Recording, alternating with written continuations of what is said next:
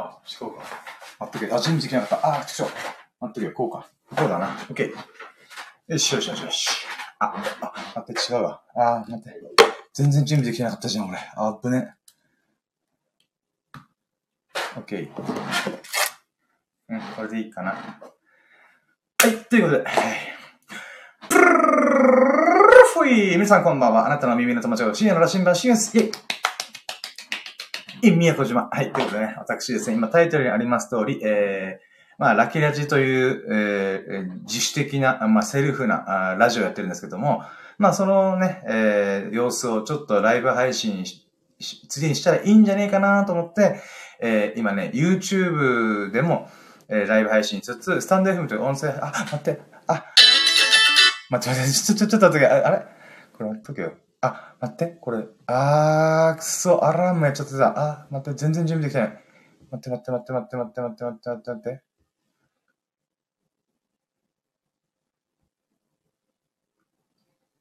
今大丈夫かな？ちょっと待って。わ、これ失敗した？ライブ配信一回途中で切れだったかな？わ、ちょっと待って、ドギマギ。わー、もう、やっちゃったよこれでいけてんのかな？ちょっと待ってけ。うわー。まあいいや、これでいこう。今多分ライブできてるよね。できてなかったらドンマイなんだけど。あ、ちょっと待って。いや、これもうちょっとダメだな。一発、全然準備できてなかった。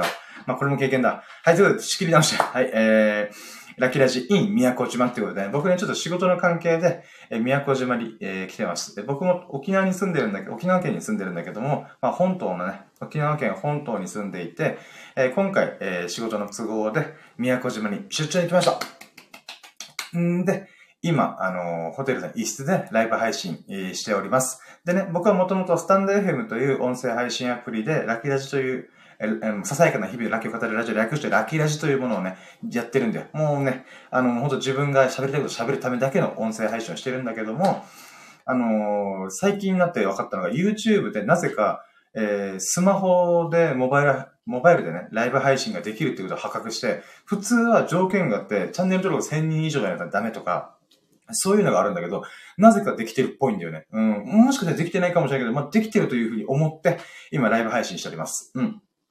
んでね、あのー、まあ、今ね、スタンド FM というもので、えー、ライブ配信一緒にしてるんだよ。うん、まあ、こんな感じで。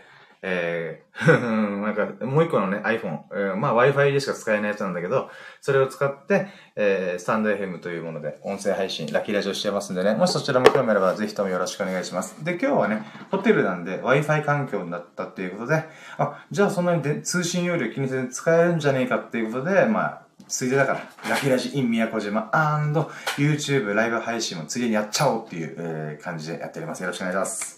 で、今回がね、スタンド FM 上で言うならば、えー、257回目なんだよ。うん。まあ、ほぼ毎日は言わないけども、年間365日のうち、まあ250回ぐらいやってたんだよね。まあ3分の2ぐらいかな。うん。ライブ配信をしてきたわけよ。あライブ配信がラジオ、ラジオ的なものをやってきたんだよね。うん。んで、えー、まあ、ここ最近になって、えー、さっきちょっと失敗、事前5分前に失敗した話、5分前、2分前か、2分前に失敗した、えー、話で言うならば、あの、まあ、Wi-Fi 環境下でやってるからこそ、ついでにね、あの、喋れたらいいんじゃねえかと思ってやっております。でね、あんまりライブ配信慣れてないんでね、ちょっと、ライブ配信っていうか、あの、スタン、あ、YouTube でね、この動画でライブ配信するのは慣れてないんで、まあ、実際、じ、ず、ど、ど、どうなってんだろうっていうちょっと思ってはいるんだけども、まあまあまあ、あの、ちょっとやりながら、どんどん経験積めば、こうした方がいいな、ああした方がいいなっていうか分かってくると思うんで、まあそこら辺をね、あの、まあ、練習って言ったら変だな。いつだって本番のつもりでいいるんだけども、あの、私は、えー、YouTube でライブ配信をね、今後慣れていきたいなと思って、あ、待って、スタンド FM でコメント来てる。やった、嬉しい。ありがとうございます。え、誰だ？どなただ？えー、川口社長という方が、えー、コメント来てる。うわ、嬉しい。待って、すげえ嬉しい。え、待って、今、ちょっとね、YouTube の画面で見せよう。こんな感じ。見えるかな？見えてないかな？川口社長さんという方がライブ配信に来てくれてる。嬉しいありがとうございます。で、コメントがですね、えー、こんばんはよろしくお願い申し上げます。すごいご丁寧。ありがとうございます。えー、で、どうぞお見知りおきを。えー、そしてラーメンうまそうってコメントです。ありがとうございます。嬉しい。えー、で、なんかすごいよ。これ今さ、あの、プロフィールの名前を見てるとさ、えー、川口社長が12月9日新刊が出ます41冊目。マジかやば。41?40 冊本出せ、すごいですね、川口社長さん。えー、で、コメントまたありがとうございます。えっ、ー、と、宮古島のラーメンってことで、まあ、クエスチョンって来てるんですけど、宮古島オリジナルラーメンなら、ちょっと、オリジナルっていうか、宮古島のラーメン屋さんで食べたラーメンなんですよね。うん、そう。今回のタイトルが、えー、なんだっけな、えー、再びの宮古出張、んあ、離島出張か、離島出張、えー、香る月と書いて、あの、香りね。あの、匂いの香りに月と書いて、かずきって読むらしくて、で、そのかずきっていうラーメン、うん、を食べました、今回。うん。あ、またコメントで、えっ、ー、と、川口長さんが YouTuber さんクエスチョンで来てるんだけど、YouTuber とは言えない、言えないんですけども、YouTube で今、一緒にライブ配信しております。まあ、ホテルの一室からね、あの、同時配信みたいな感じでお送りしております。うん、そうなんですよね。えー、で、えあ、そうか、川口社長が、ラーメン好きっていうコメント来てる。嬉しいね。ありがとうございます。そう、今回ね、この香る月と書いて、かずきって読むらしいんだけど、あのね、一応動画撮ったんだけど、これ編集全然間に合わねえなと、だいぶ後でアップすることだなと思うんだけども、このね、建物が宮古島の繁華街って言っていいのかな？なんかね、あの、空港がね、宮古島の真ん中にあって、そこから、ちょっとターミナルっていうのかな？宮古島からフェリーが出たりとか、この漁港とかの、その間にある繁華街っていうのかな？栄えてるところがあって、そこの、ば、いえ、え、ところにあった。うん。で、住所全然わかってないんだけども、まあ、ファミリーマートの向かい。雑な説明なんだけど、うん。で、えっ、と、あ、また川口さんがコメント来てる。え、仲良くしましょう。宮古島出身クエスチョン。沖縄大好きってはもう めちゃくちゃコメントくれてます。ありがとうございます。えっ、と、そうですね。僕は宮古島出身ではなく沖縄本島出身なんですよ。ただ、まあ、えー、仕事の兼ね合いで、えー、離島出張ということで、今回、今回というかもう今まさに、えー、宮古島におりますって感じですね。で、僕宮古島来たのも仕事の、えー、流れで来てたんで、あ、先月か、先月も来て、で、今回、その、かずきっていうラーメンを、ちょっと前回の出張の時にちょっと通りがかってて、あれちょっと興味あるなーって気になるなーって思ってたんで、今回、あ、よし、いけるじゃねえかってことで食べに行きました。えー、で、川口社長が、しんすけさん来てる沖縄クエスチョンということで、しんすけさん好きなんです。あ、川口社長さんが、しんすけさん好きなんですね。しんすけさんが好き、あ、一応、しんすけさんね、あの、沖縄好きってことでね、あの、島田しんすけさんね、あの、私もね、大尊敬してる、えー、おしゃべり、おしゃべりってのはな、喋り手、御三家の僕は一人と思ってるんで、そのしんすけさんも沖縄、しんすけさんも、まあ、うん、ちょっと喋り下手くそすぎごめんなさい。あの、しんすけさんは沖縄が大好きっていうことで、もともとテレビ出てる時から何度も沖縄に来てるとはおっしゃってましたね。で、宮古島に来てるっていうのは僕あんま聞いてないんですけど、聞いてないっていうき、うん、石垣島？八重山の方によく来てるっていうの聞いたことあるんですよ。なんだったら、僕の、えーと、父方がその沖縄本島から飛んで八重山諸島っていう石垣島とか西表島があるエリアのあの、まあ、石垣島がメインなんだけどさそのそこからさ黒島あ、待って、川口社長が黒島知ってますか？って聞いてるけど、そうそうそう、今黒島の話しようとしたんですよ。この黒島っていう、この八重山っていう、まあ、8の重なる山と書いて、まあ、いろんな島があるよっていうのは八重山諸島なんだけど、その中の1個に黒島っていう島があるんだよ。で、その黒島に島田紳介さんよく来られてたらしいんだよ。うん。で、あの、え、川口とその黒島さん、黒島に来てたらしい。え、マジですごっで、紳介さんが好き言ってたからって、あ、そうなんですかいや、いや、ちょっとね、今、川口社長に勝手にシンパシーっていうか、ご縁をめちゃくちゃ感じてる。なんでかっていうと、僕の父方の実家が黒島なんですよ。だから僕ちっちゃい頃マジで黒島、なんてか、黒島にめっちゃ行ってたんですよね。で、かつ、えっ、ー、と、例えば妹が生まれる時に、ちょっとお、と、おとんだけでちょっと、あの、世話が大変だからってことで、僕、ちっちゃい頃、3、4歳ぐらいの時に、その黒島に一回預けられてるんですよ。で、その時で、こう、なんていうか、わーわーわー遊んでたりとかしてたんですよ。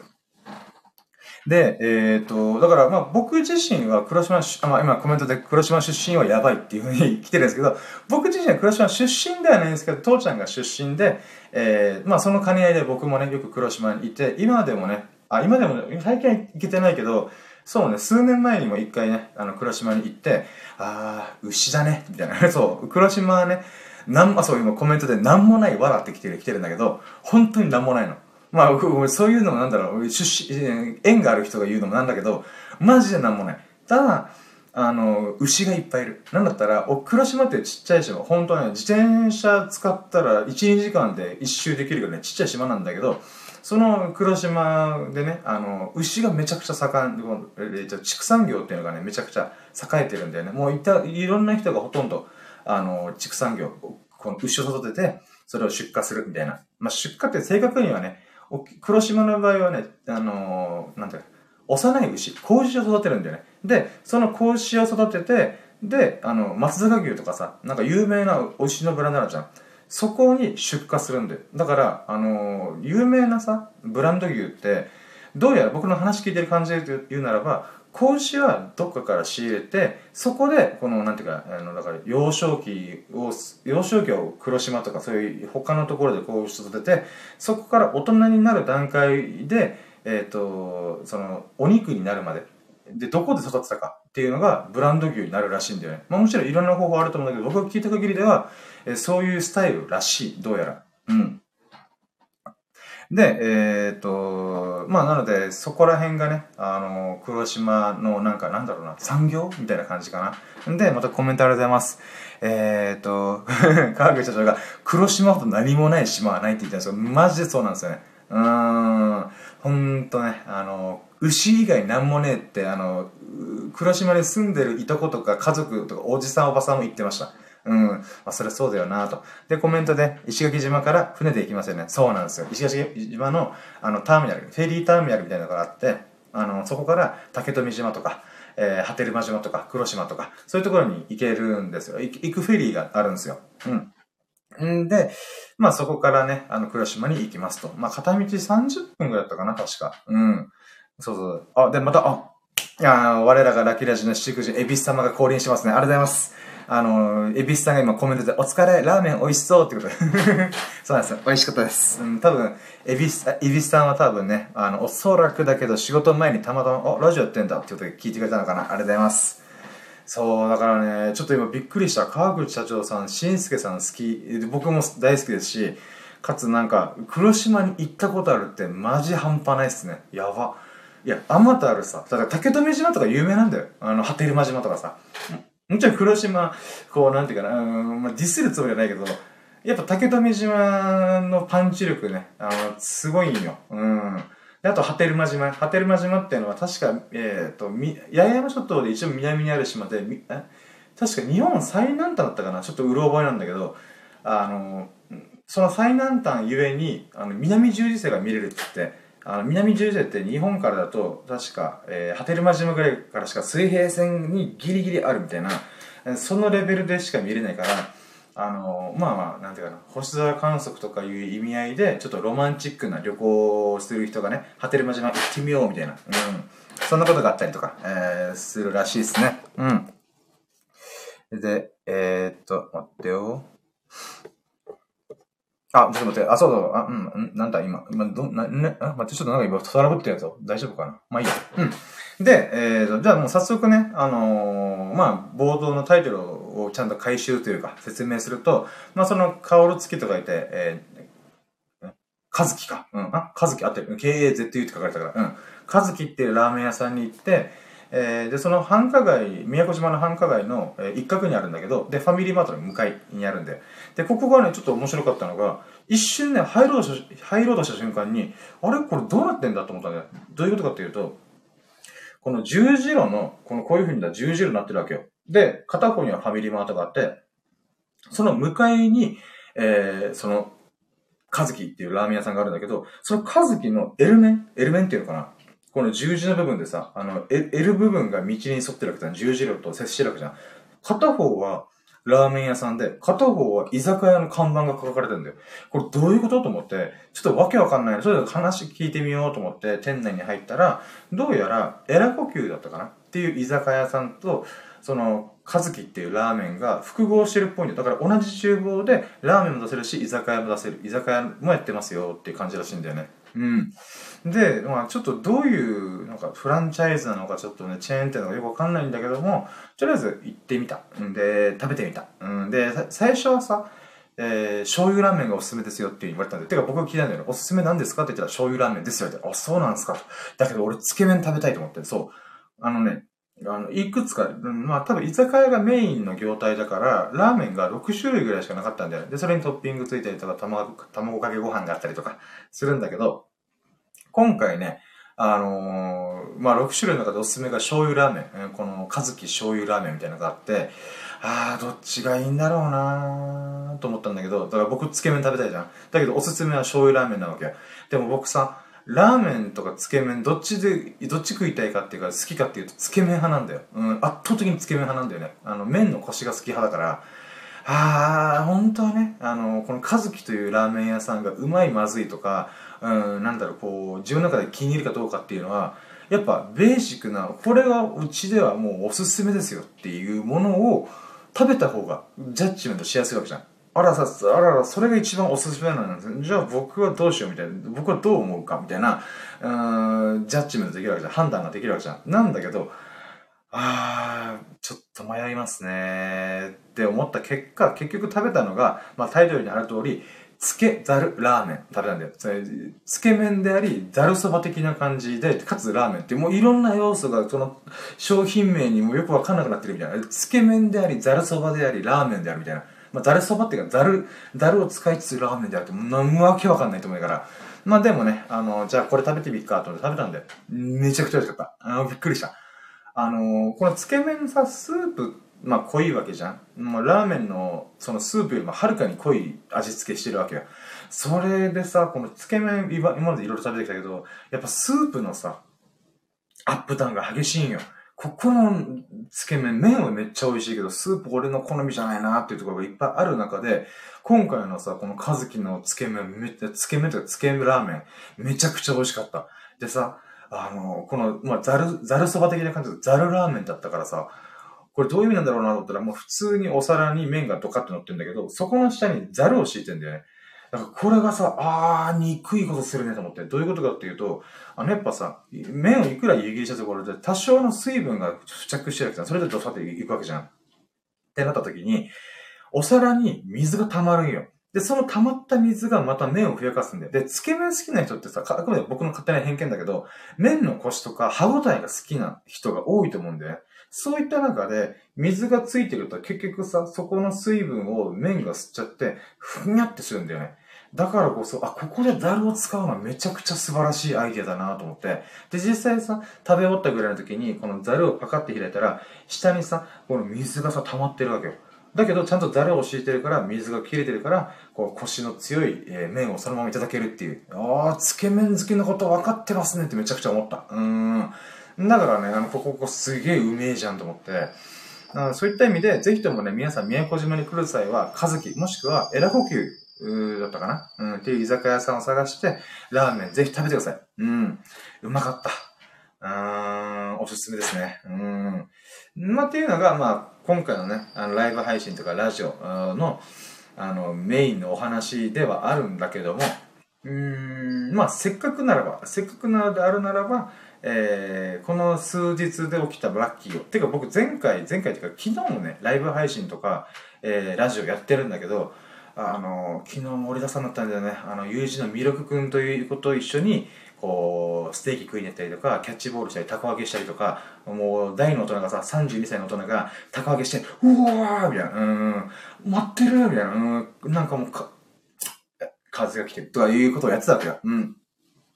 まあそういうことをさ、えー、やってたわ流れで、ミルク君という人がね、数ヶ月ぶりに僕のラキラジにゲスト降臨みたいな感じでしてくれたわけね。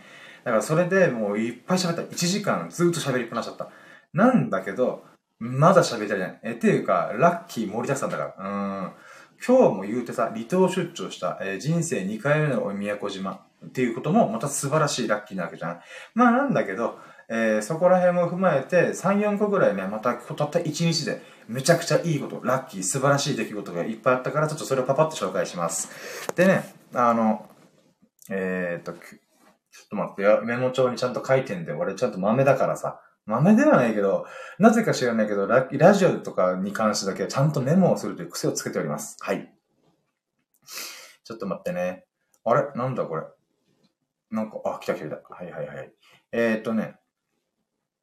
あれ？わーお。ちょっと待って。あれ？待って。あ、メモがなんか吹っ飛んでるんですけど、なんで？なんでですか？ちょっと待ってくださいね。ちょっと待って、お待ちを、お待ちを。あー、マジで、ちょっと待って、これ、同期しちゃえな。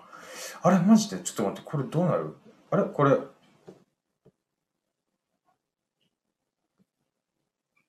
あれ？ちょっと待って、俺これメモがないと読めないんだけど、ちょっと待って、ど、えー、ちょっと待って、ちょっと待って。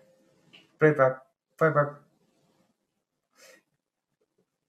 あっ、ちょ、あ、来た来た。あー、同期した同期した。あ、さすが iPhone、さすがですね。うん、ちゃんとこ、あの、やって、できてますね。はい、ということで、えーと、知り直して、まずね、昨日ラジオをした段階だと、えー、ツェッペリ、あ、ツェッペリじゃない、えー、ミルク君と友人と、えー、一緒に、あのー、キャッチボールとタコ揚げしたよっていうところで終わってんだけど、その後に、ツェッペリ君とスサノ君と友人と合流して、で、かつミルク君と僕の合計、合計4人ね。4人で、サムズカフェっていうステーキハウス行ってきました。ラッキー。うん。で、僕ね、あの、人生でさ、32年来てますけど、ステーキハウス、ちゃんとした本格ステーキハウスっていうのに行ったことなかったんだよ。うん、まあ高そうだし、だから肉だったら別に、まあ安いところあるし、と思って、行かなかったんだけど、あの、ミルク君が安く買え、あの、半額で食べれるクーポンあるから行こうぜ、みたいな、まあクーポンみたいなものがあって、行ってきたんだよ。うん。でね、そこで食べたお肉めちゃくちゃ美味しかった。うやっぱね、アメリカ、あ、沖縄ってさ、アメリカ米軍あ、アメリカの基地があるから、やっぱそのカルチャーが結構大昔から、数十年前から根付いてんだよね。で、その根付いてる中で、この美味しい美味しいステーキを食べれるってことで、ああ、うまいなと。しかもなんかオシャンティーなレス、オシャンティーというか、アメリカンなレストランな、この、なんで、インテリア。であり、一番いいなと思うのが、このご時世で、この2022年、令和4年のこの時代において、あの、スタッフの方がちゃんと制服着てんだよね。その制服がさ、セーラー服なわけよ。セーラー服って言っても、あれで、あのセーラー服を脱がさないでとか、そんなレベルの、レベルっていうか、あの、女子高生とかのセーラー服じゃあね、うん。マリンスタイル。つまりね、えー、ちょっとね、あの、なんだろう、あの、うん、米、昔のさ、あの、海軍の人、アメリカ人と、アメリカ軍の海軍の人でさ、この、うん、なんだろう、マーメイドというか、なんていうかな、あの、まあ、ちょっと説明したいこんなキャップ被ったりとか、この白っぽい服装とかしとるわけやん。うん。で、その感じの服装で、女性用のミニスカートというか、あのー、もう本当にね、真っ白な、純粋無垢な感じで、ブルーのラインがピッピッピッて入った、もう本当可愛らしい、えーえー、制服を着た、あの、そして綺麗な、えー、女性の方がね、この、いろいろね、あの、ハイスープですよ、サラダですよっていう風にさ、あの、接客してくれたんだよね。ああ、もう、よかった。めっちゃ可愛かった。正直動画撮れた写真撮れたパシパシパシ、いいね、いいね、可愛い可愛いっていう風に撮りたかったんだけども、さすがにそれはあかんよなと思って、あの、撮らなかったんだけども、でも少しでもね、あの、なんだろうな、素晴らしいという気持ちを伝えたかったから、お姉さんそのなんていう、服装めちゃくちゃ素敵ですねとか、可愛いですね、似合ってますねっていうことめちゃくちゃ言った。そしたらね、残りの3人のうちにちょっと引いてた。えー、深夜の何言ってんのこいつ？みたいな。なんだけど、あの、私としては、あの、せっかくね、初めての、人生初の本格ステーキハウス行って、かつ、メンタも飛び出るぐらい可愛い子たちが、あの、可愛らしい服装をして、綺麗な格好をしてるっていうのがね、私の中で衝撃を受けた。正直、このスキンヘッドのさ、もう見た目、目つきもある男がさ、ね、はあ、君の制服可愛いっていう風に言うとさ、向こう気が回ると思うんだけども、それでもね、あの、純粋な気持ちで、 beautiful、美しいもの、キューティクル、可愛いものに対して私はね、ちゃんと言葉を出して、えー、あの、お伝えしたいと。あなた似合ってますよ、綺麗ですよ、可愛いですよと。うん。まあそんな感じで、あのー、お伝えしました。うん。で、苦笑いしました。だけどね、後半ぐらいで何度僕が言うから、あ、ありがとうございますというふうにちょっとね、あの、引き継ぎ笑いしながら、あの、や接客してくれてました。ありがとうございます。うん。で、あの、ご飯めちゃくちゃ美味しくて、で、その後、これが2個目のラッキー。2個目のラッキーが、あの、人生で初めて店、店先にいたオウムと触れ合いました。戯れました。どういうことかというと、あのね、このサムズカフェの、なんか入り口のちょっと脇の部分にさ、鳥かご、鳥かごがあって、その鳥かごの中にオウムちゃんがいたんだよ。うん。で、そのオウムがさ、ピュー、ピューみたいな感じで喋ったりとか、喋ったりとか泣いてたりとかしたんだよ。でそしたら、おもろにさ、あの、スサノオ君のテペリ君が、こう、檻があるわけだ。柵があるわけじゃん。この鳥かごの中にさ。そこから指突っ込んで、このクキュキュキュっていうふうに、この、このインコ、インコじゃね、あの、オウムちゃんのこの首筋とかを書いてたわけさ。そしたら、なんか、なんつうのかな。そのオウムちゃんもめちゃくちゃなんか人慣れしてて、なんか変に騒がないし、かつ、あの、なんていうか、自分がこの書いてほしいところとか、こう、グッて出すんだよね。ここ書いて、みたいな感じで、この首を前に突き出して横にそれ、そらさせて、ここ書いてくれよ、みたいな感じするわけよ。めっちゃこの賢いと思って、この鳥ちゃんすごいスマートと思ったんだけど、で、その鳥ちゃんが、あのー、なんていうかな、すごいおとなしいし、可愛らしいから、あの、人懐っこいから、深夜も触ってみるよって言われたんだよね。で、僕ドキッとしたの。なんでかって言って僕鳥なんか触ったことないから。うん。基本的に僕動物に嫌われるし、僕も動物に苦手だしってことで、んじゃあ平行線だねーっつって、ね、平行線だったんだけど、まさかここでカーンってクロスしたんで、そうだよな。人生初のことを僕はいろいろやっていきたいと思ってる人間だから、ここで引いちゃあかんと思って、あ、じゃあなぜさせて、つって、こう、もう、ググググってやったんだよね。僕もね、やっぱ噛まれたくもないし、なんかこう、怖いからさ、え、だ、だ、だ、大丈夫かなっていうふうにやってたんだけども、その大ムちゃんがすごい賢くて優しかったから、あの、むしろ、なんか、うい、ここ書いてよ、みたいな感じで、これすげえ人懐っこい、かわいい、めんこいと思って。うん。で、そういうことがね、とっても嬉しかった。で、そのか、それをさすさの子が動画撮ってくれたから、ありがとう、佐野くんと思って。うん。で、ちなみにさ、これ動画撮ってはいないんだけども、そのツェペリ君という字がめっちゃ鳥に慣れてて、あ鳥に慣れてて、なんでかって言って昔ニワトリ飼ってたらしい。うん、すげえなと思った。で、えー、それ言えなのかわかんないんだけども、そのオウムちゃんもツェペリ君をすごい、えー、しってくれてて、ちょっと僕らがさ、じゃあ帰るか、つって、テクテクーってこの、あの、鳥小屋から離れようとした瞬間に、うんとか、プピッとか、なんか、あのーハーリー、ハーリーみたいな感じで、なんかね、めちゃくちゃ鳴くんだよね。え、どうした？みたいな言ったら、で、その中で、あれもしかして俺ら呼んでんのかなと思って、あの、セペリ君とかスソノ君が、っていう風に、まあ今口笛できなかったけど、あの、口笛で、あのー、反応したんだよね。そしたら、また向こうもさ、オウムちゃんも、っていう風に反応して、で、それさ、オウムちゃんとツェペリ君の、この反応合戦、リアクション合戦みたいな感じで、あの、距離離れてたのに、あの、それで交流したんだよね。で、それもすごいいい光景だなと思ってびっくりした。で、しかも、オウムちゃんがさ、本当にいろんな鳴き声するんだよ。猫ちゃんだったりとか、まあ、口笛的な感じだったりとか、あの、まあ、アメリカ人の方がよく来られるお店だと思うから、この、ふんっていう風に、このこっち系の口笛、指笛あるじゃん。そのすごい高音域で音がでかいやつ。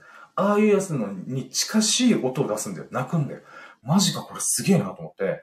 だからそういった意味で本当に賢い、あの、大むちゃだったんだなと思って、それがとても私の中で感動した。ああ、こういう、なんていうかな、触れ合いってあるんだなと思った。うん。そういった意味でね、あの、スサノくん、ツェペリくん、本当にありがとう。で、なんたらサムズカフェに行こうって言った、えー、ミルクくんもありがとう。うん。本当にいい思い出できました。で、はい、続いて3つ目。3つ目のラッキー。3つ目のラッキーが、えー、なんだっけな。あ、そう、ここからがね、今日の話なんだけど、まあ、今年最後の離島出張、宮古島トゥ石垣島に行けたこと。いえ、これどういうことかっていうと、僕今宮古島にいるんだけど、これから今仕事前のライブ配信なんだけど、この仕事が終わった後に、えー、明日のお昼の便で石垣島に行きます。うん。だから宮古島トゥ石垣島。うん、なんだよね。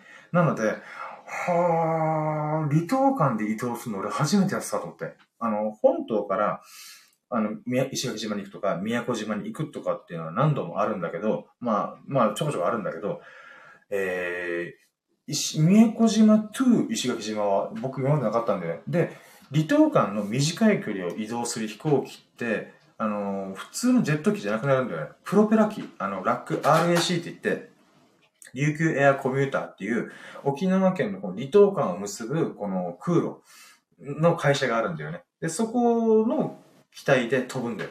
だから僕初めての頃すごい楽しみなんだよね。うん。だからそういった意味でも、あのー、この、今回の今年最後の離島出張に選ばれたっていうか、あの、深夜行ってきてもいいよ、みたいな感じで、えあのー、なんていう、この、まあ仕事のその、なんだ、シフト組む人が気遣ってくれて、まあ、僕が離島間出張やってみたいって言ったんで、え、それ気気にかけてくれて、多分、あのー、じゃあ行ってこいみたいな感じでやってくれたんだと思うんだよね。本当にありがとうございますってことで、これもラッキーです。で、今まだ宮古島から、こっから明日、明後日にかけて、またいろいろ動くんで、えー、その状態もね、またこういう風にライブ配信できたらなと思って、だから次はね、明日の配信は、離島出張 in 石垣島だから、うん、宮古島 to 石垣島だから、うん、お楽しみに。でね、えー、今回ね、その飛行機乗るときにちょっと良かったなと思ったのがあってさ、それが、あのー、まあ、那覇空港からさ、この手続きして、わーって行きます。で、搭乗口乗ろうとするじゃん。で、搭乗口が、あの、そのターミナル、沖縄の空港、那覇空港っていうのは、まあ、この、なんていうチェックインというかな、この手荷物検査したと、わーって入ってくんじゃん。入ってきたら、この U の字型になってんだよ。うん。だから飛行機の離発着が、この U の字型のターミナルに対して、この、なんていうか、こうなってんじゃん？あの、なんていうか、あの、アメフトのポールみたいになってんよ。だからそこに、スッスッスッってこの、駐車していくんだよ。飛行機が。で、いつもそこ使ってるんだけど、今回ね、あれー？と思ったのが、その、搭乗口がね、下に降りてくんだよ。うん。だからターミナルってさ、基本2階、た、2階建てだから、2階のところから、そのまま、あの、飛行機に入っていくって感じなんだけど、今回ね、どうやら1階の方に降りて、かつその1階からバスで、この飛行機場内、わーって突っ切って、えー、その、ターミナルから離れたところに止まってる、あの、飛行機に自分たちが歩いて乗っかるっていう、あ、あ、たんま体験したことないやつ乗ったんで、それもすげえ嬉しかった。あ、こんな感じんだよね。飛行機場でわーってから、あの、バスの景色からさ、眺めて、ああ、こんな感じなんだ、飛行場内と思ってさ。そういった意味でも、この初めての体験ができたんで、とっても嬉しかった。ありがとうございますって感じ。うん。続いてがね、あのー、この待ち時間が結構、結構というかちょこちょこちょこちょこあったんよ。で、そのあった中で、あのー、ちょっと待ってよ。あ、待って、ちょっと今、あ、待って、時間何時だ今？危ない危ない。えー、ちょっと待ってよ。あ、うん、あと15分で終わらせないと。俺仕事で、あと30分で仕事がやばい。ちょっと、待って、ああ、まあいいや。ま、うん。まあ、まあ、まあいいんだよ。うん。はい。えっ、ー、とね、はい。えー、続いてがね、えー、今3つ目 ?4 つ目 ?4 つ目か。4つ目のラッキーは、あのー、その飛行機場でさ、あの、沖縄本島から宮古島って大体何分で行けるかっていうと、50分とか55分なんだよ。1時間切るんだよ。うん、もちろんね、今回ちょっと遅れたんだけど、まあまあ、悪天候だったから遅れたんだけど、まあまあ、あの、ガッてこう、だから、横から見るとさ、飛行機がワンって上がって、ワンって下がるみたいな。うん。上昇して下がりますみたいな。うん、早っみたいな。そんな感じなんだけど、あの、まあ、だから中途半端な時間が。55分って、あ、待って、なんか待って待って、今なんか、大丈夫です。サンデーフィルムなんか一回消えた気がするけど大丈夫かな。まあいや、はいはい。はい、繋がってね。あ、もうごめん、ライブ配信、マジでね、慣れてねえわ。えっ、ー、と、その、石が、沖縄本島から宮古島に行くためには飛行機でワンと上がってワンと下がるっていう短い50分とか1時間の、えー、フライトをするんだけど、その時に映画見るにしろ短すぎるし、あと、かつ電波も通じねえし、んどうしようかなと。で、大体飛行機の時って僕、本をダウンロードして、Kindle 本とか Amazon の Kindle で電車席で読んだりとかするんだけど、なんかね、あのー、ふと、あ、そうだった、あの、ラッキーラジのネタまとめようと思って、ネタっていうか、ラッキーね。僕、基本的にずっと自分がこの日々過ごしていく中で、あ、こんなラッキーができたイエーイみたいなことをさ、そう思った時に、ちゃんとスマホ開いてメモで、今日はこんないいラッキーがあったっていうのを、毎日毎日書いてる。毎日、毎日って言っても、毎日ない時もあるから、その時は、1日のやつが午後バッて出てくるとか、2、3日に1個出てくるとか、まあそんな感じで箇条書きしてんだよ。箇条書きっていうか、例えば、あの、今回のやつだったら、あの、宮古島で美味しいラーメン食べましたっていう、まあもうちょっと詳しく書くんだけども、そういった1行とか2行ぐらいの、あのー、箇条書きのラッキーをパンパンパンパンって書いてるんだよ。だから365日分ぐらい溜まってんだよね。で、その中で僕半年ぐらいそれをまとめてなかったなと思って、だから1週間でだいたい7個から10個ぐらいラッキーがあるから、えー、1ヶ月4週5週じゃん？だから、えー、何個だ？何個のラッキーあんだろう？